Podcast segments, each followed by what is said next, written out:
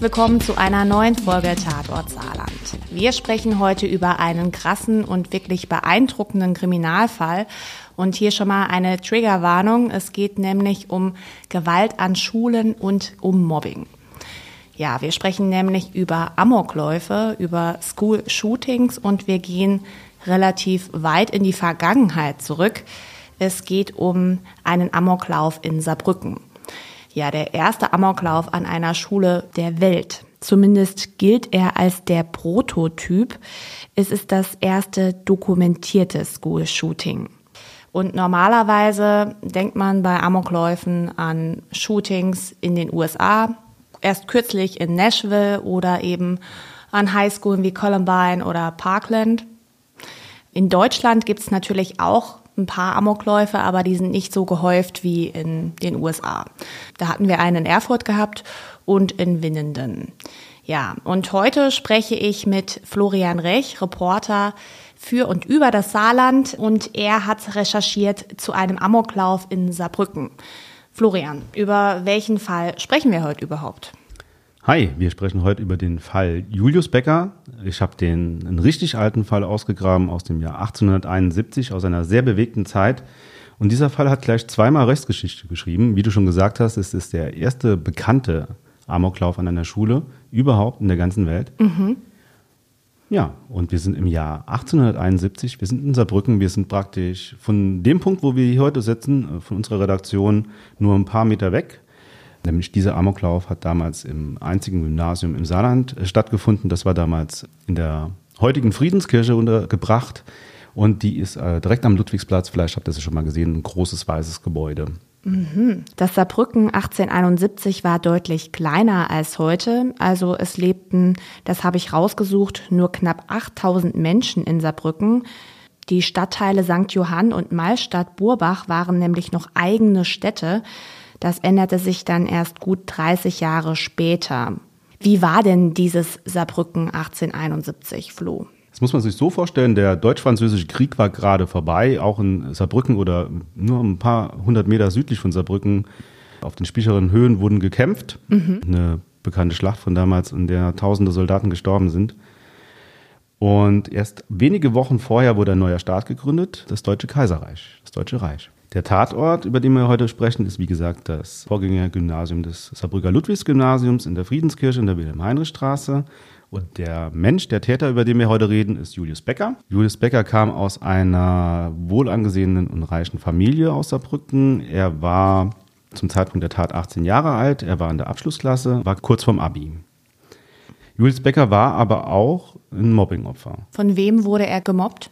hauptsächlich von seinen Mitschülern. Mhm. Er war sehr, sehr oft Mobbing ausgesetzt, er wurde sehr oft geschmäht, gehänselt, wie man es damals genannt hat, oder wie man es zu unserer Zeit genannt hat, glaube ich, mhm. Sarah, oder? Mhm, mhm. Gehänselt, ja. Ähm, er wurde sehr oft gedemütigt und verspottet. Und äh, eine Sache, die mir aufgefallen ist in der Recherche, sag mal, kennst du Battle Rap? Battle Rap ähm, kenne ich nur aus den USA mhm. und vielleicht von Filmen wie Eight Mile mit Eminem. Ja, genau. Das war damals scheinbar recht ähnlich. Die haben Spottgedichte übereinander vorgetragen, okay. in der großen Gruppe getroffen und dann ein Gedicht über jemanden aufgesagt und ihn halt damit verspottet. Und hier unser Bäcker, Julius Becker, war des Öfteren Opfer. Er war sehr oft Opfer, mhm. ja. Vor allem mit äh, einem Mitschüler hat er sich richtig oft in den Haaren, äh, ein Klassenkamerad, der hieß Gustav Eibisch. Mhm. Über die zwei ist bekannt, dass sie sich äh, das öfter mal geprügelt haben. Und dass Eibisch eine große, verspottende Zeichnung mit Kreide an die Schulwand gemalt hat, in der halt äh, Julius Becker verspottet wurde okay. und gedemütigt wurde. Okay, also irgendein Gemälde was genau gemalt wurde, weiß ich leider nicht. Okay, schade. Aber Julius Becker hat sich bestimmt nicht drüber gefreut. Ja. Weil er. Klingt so. Ja, er hatte große Rachegedanken gegenüber Gustav Eibisch. Ja, dann kommen wir nämlich auch direkt zur Tat, weil er hatte so große Rachegedanken, weil er so gemobbt wurde.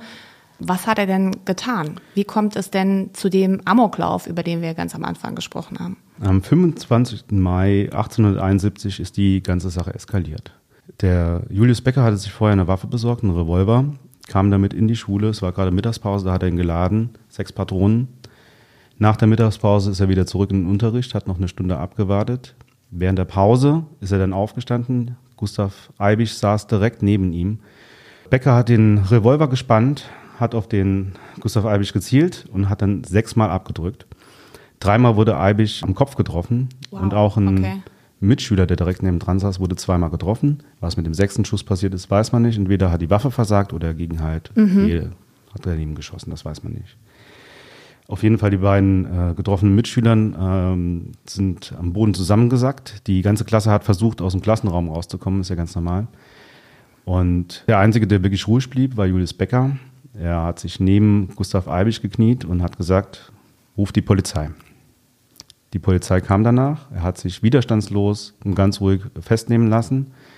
Und was ich auch krass finde, Gustav Eibisch und der zweite getroffene Mitschüler, trotz Kopfverletzungen, haben die die Sache überlebt. Das ist ja wirklich faszinierend, dass Gustav Eibisch und der andere Schüler überlebt haben. Ich meine, du hast gerade gesagt, er wurde dreimal am Kopf getroffen. Und die Medizin war natürlich 1871 natürlich nicht so weit. Wie kann das überhaupt sein? Genau weiß ich es nicht. Leider ist das nicht bekannt. Was ich mir vorstellen könnte, damals war so ein Revolver schwer zu laden. Also man hatte keine so Einheitspatronen, die man reingesteckt hat, sondern musste zum Beispiel Schießpulver nachladen. Kann sein, dass er zu wenig Schießpulver geladen hat. Kann aber auch sein, dass ein kleines Kaliber war, die Waffe, und äh, den Schädel nicht durchdrungen hat. Was wahrscheinlich verdammt ein glücklicher Zufall war, weil die Medizin war damals noch nicht so weit. Äh, Penicillin, zum Beispiel Antibiotika, wurden erst sehr viel später, 1942 im Zweiten Weltkrieg, eingesetzt. Die hatten viel Glück. Ich würde bei der Tat erstmal bleiben. Mhm. Und zwar, du hast erzählt, der hat sich einen Revolver besorgt und ist mit einem Revolver in die Schule gegangen. Wie kann das denn damals tatsächlich gewesen sein, dass man einfach sich eine Waffe kaufen konnte? Vor allen Dingen als Jugendlicher. Der war ja 18. Ja, genau. Und damals wurde man erst mit 21 volljährig, aber auch für Jugendliche, für 18-Jährige war es damals gar kein Problem, an eine Waffe zu kommen. Du hättest dir zum Beispiel können in einem, einem schönen Katalog eine Waffe aussuchen, die dann per Versandhandel nach Hause schicken lassen. Im Fall von Julius Becker war es so, dass er zu einem äh, lokalen Büchsenmacher gegangen ist. Das ist praktisch ein, ein Waffenhändler oder auch jemand, der Waffen reparieren und herstellen konnte mhm. und hat die ganz normal im Laden gekauft. Das war gar kein Problem. Waffengesetze, mhm. wie wir sie heute kennen, gab es erst in der Weimarer Republik, also gut 50 Jahre später nachdem es verdammt viele politische Attentate gab und dann hat man dann gehandelt. Ja. Aber damals gab es solche Waffengesetze, wie wir sie heute kennen, noch nicht. Okay, verrückt. Das Motiv, das hast du eben gesagt, das war Mobbing. Was würde man heutzutage zumindest dazu sagen? Eben hast du auch gesagt, Hänselei. Also, so hieß es bei uns da in der ja. Schule noch, so, so ein bisschen verniedlichend Hänseln. Ja, ja. Und, äh, ja. Obwohl Hänseln ja wirklich, also ist ja wirklich verniedlichend, weil eigentlich Mobbing kann richtig übel sein, wenn wir jetzt gerade eben gehört haben, Schmähgedichte, ähm, man weiß nicht, was die da gesagt haben. Also es kann richtig übles Zeug gewesen sein, natürlich. Ist denn Mobbing tatsächlich häufig das Motiv bei Amokläufen an Schulen? Dazu gibt es aus den USA viele Studien, unter anderem vom FBI. Und das FBI sagt auch, Mobbing und Rache spielen fast immer eine Rolle. Aber ausschlaggebend ist es nicht unbedingt. Es gibt kein Profil von des klassischen Schulamokläufers. Es spielen ganz oft noch andere Sachen rein, wie zum Beispiel Konflikte in der Schule, dass die Noten schlechter wurden, dass man Probleme mit dem Lehrer hat. Auch Probleme im Elternhaus, Konflikte im Elternhaus spielen oft eine Rolle. Aber auch Enttäuschungen im Leben. Mhm. Ähm, was eine wichtige Rolle spielt, ist tatsächlich Zugang zu Waffen. Mhm. Und natürlich auch psychische Krankheiten. Ja. Bei Julius Becker weiß man es nicht genau, aber man geht davon aus, dass er eine, narzisstische Persönlichkeitsstörung auch noch hatte. Wie bist du überhaupt auf diesen Fall, der wirklich so viele Jahre zurückliegt, aufmerksam geworden? Ich meine, 1871. Das war totaler Zufall. Ich bin ein bisschen geschichtsverrückt und habe mir das Magazin Saargeschichten besorgt gehabt. Es war sogar noch eine ältere Ausgabe und 2015 bin ich darauf gestoßen und habe dann auch einen Artikel drüber geschrieben. Geredet habe ich damals mit unserem Landesarchivar, Dr. Peter Wettmann-Jungblut. Der hat diesen Fall als einziger, kann man sagen, erforscht mhm. Und der hat mir damals auch erzählt, dass zu diesem Fall sehr wenig bekannt ist. Das hat auch einen Grund. Und zwar, dass die kompletten Geschichtsakten, die vermutlich die, die wichtigste Quelle zu diesem Fall wären, die gibt es leider nicht mehr. Die sind im Zweiten Weltkrieg verbrannt, als Saarbrücken bombardiert wurde. Hm, okay, aber trotzdem können wir über die Tat selbst sprechen und wir können auch darüber sprechen, wie es denn danach überhaupt nach der Tat weiterging mit Julius Becker. Direkt nach der Tat hat Julius Becker eine Aussage bei der Polizei gemacht. Er hat auch ein Geständnis abgelegt. Er hat gesagt, er wollte Gustav Eibisch aus Rache töten. Den zweiten Mitschüler, den er getroffen hat, wollte er nicht töten, sagte er. Mhm. Er war darauf erstmal ein halbes Jahr in Untersuchungshaft und dann gab es einen Prozess. Und ähm, angeklagt wurde er wegen versuchten Mordes und versuchten Totschlag. Und jetzt würde ich dich gerne schätzen lassen, was du denkst, welche Strafe er bekommen hat. Also mhm. ähm, okay. um, um, ein paar Fakten einzustreuen. Damals hast du für einen vollendeten Mord, wenn du jemanden getötet hast, ähm, mit Mordabsicht, die Todesstrafe bekommen. Das gab es damals noch. Frage, was hat er bekommen für versuchten Mord und für versuchten Totschlag? Hm, okay, du stellst die Frage ein bisschen provokanter. hm.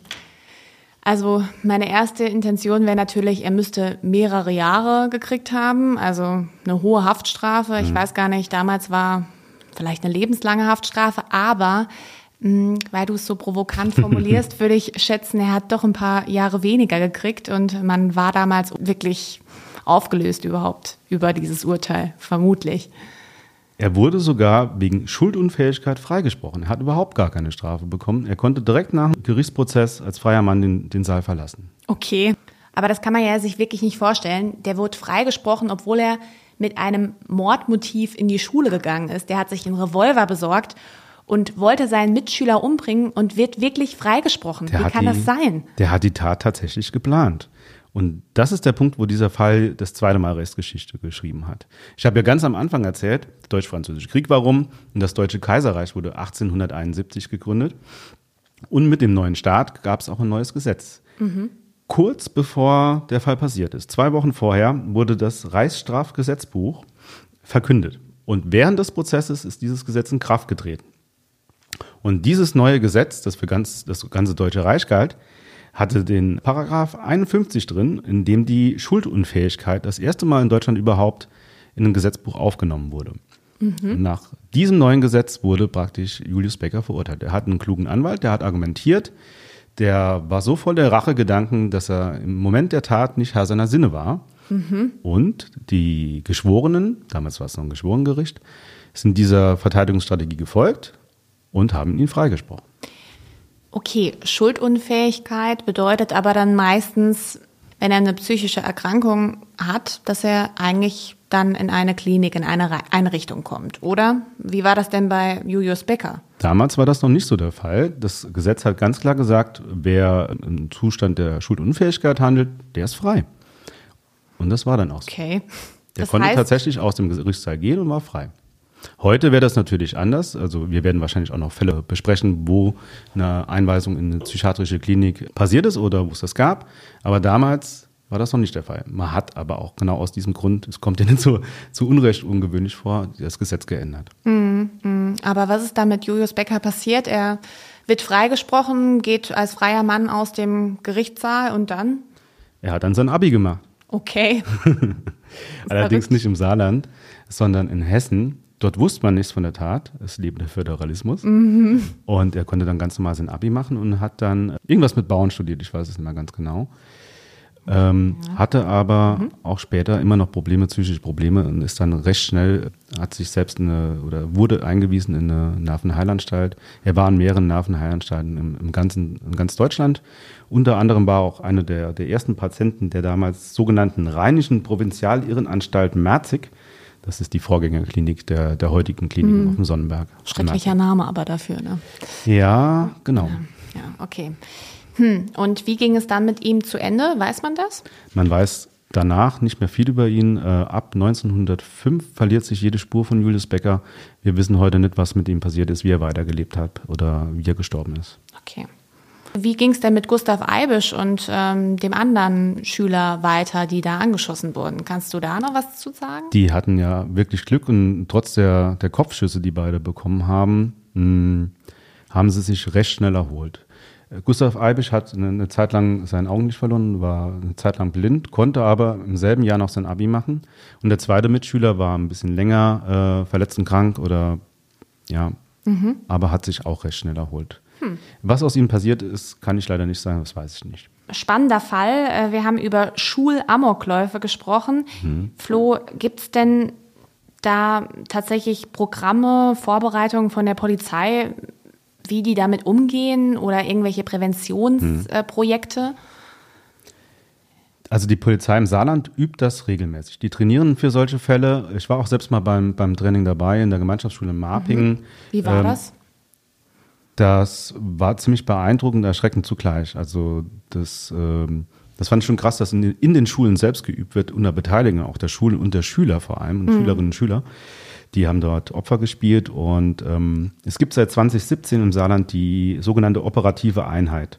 Das ist eine, eine Einheit, die so angeordnet ist zwischen der normalen Polizei und äh, SEK-Einheiten. Das heißt, die sind auch speziell trainiert äh, und auch besser ausgerüstet und die sind an sechs Standorten im Saarland stationiert und können dann auch richtig schnell ausrücken. In Marpingen war es jetzt so, dass die eine Lage hatten, praktisch ein Szenario. In diesem Fall war es ein Vater, der mit der Schule unzufrieden war, weil sein Sohn Probleme hatte, der dann mit einer Waffe in die Schule kam und Lehrer und Schüler bedrohte und auch angeschossen haben soll in, in diesem fiktiven Szenario. Mhm. Und äh, das war die Übung. Und innerhalb von kürzester Zeit ist wirklich diese operative Einheit nach der normalen Polizei angerückt und äh, hat die Schule quasi gestürmt und hat äh, verletzte Schüler äh, rausgebracht und alle Schüler und Lehrer evakuiert. Beeindruckend, aber mhm. natürlich auch erschreckend, weil, ja. Mhm. Traurig, dass sowas geübt werden muss. Aber auch gut, dass man es macht. Ja. Wir haben über Mobbing gesprochen. Ähm da willst du noch einen Satz zu sagen. Ja, genau. Also wenn ihr in der Schule Opfer von Mobbing werdet, holt euch unbedingt Hilfe. Also sprecht mit euren Lehrern oder mit eurer Schulsozialarbeiterin. Ich habe heute noch extra mit einer, mit einer guten Freundin gesprochen, die Schulsozialarbeiterin ist. Die hat gesagt, wir werden dafür ausgebildet und wir können Hilfe vermitteln. Ja, holt euch Hilfe und ihr seid nicht allein. Vielen Dank, Florian Recht, dass du uns diesen Fall geschildert hast. Gerne. Ja, und wenn Sie, liebe Hörerinnen und Hörer, diesen Fall nochmal nachlesen wollen, dann schauen Sie in unsere SZ News App oder auf saarbrücker-zeitung.de vorbei. Dort haben wir nochmal einen ausführlichen Artikel von Florian Rech. Wir freuen uns natürlich jederzeit über Feedback und zwar an tatortsaarland.sz-sb.de oder direkt per Instagram und Facebook. Da haben wir nämlich auch Kanäle, da können Sie mal reinschauen. Bis bald. Tschüss. Ciao. Sie wollen wissen, was in Ihrer Region passiert? Entdecken Sie das SZ Plus Angebot auf www.saarbrücker-zeitung.de.